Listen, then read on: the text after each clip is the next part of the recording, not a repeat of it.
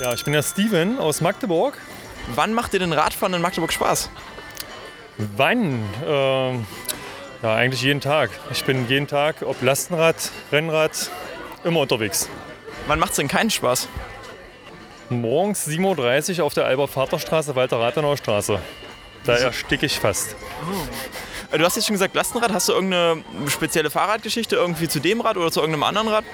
Ja, zu dem Rad, äh, das wurde eigens in der Weltradschmiede in Schönebeck gebastelt für das 24-Stunden-Rennen in Oschersleben.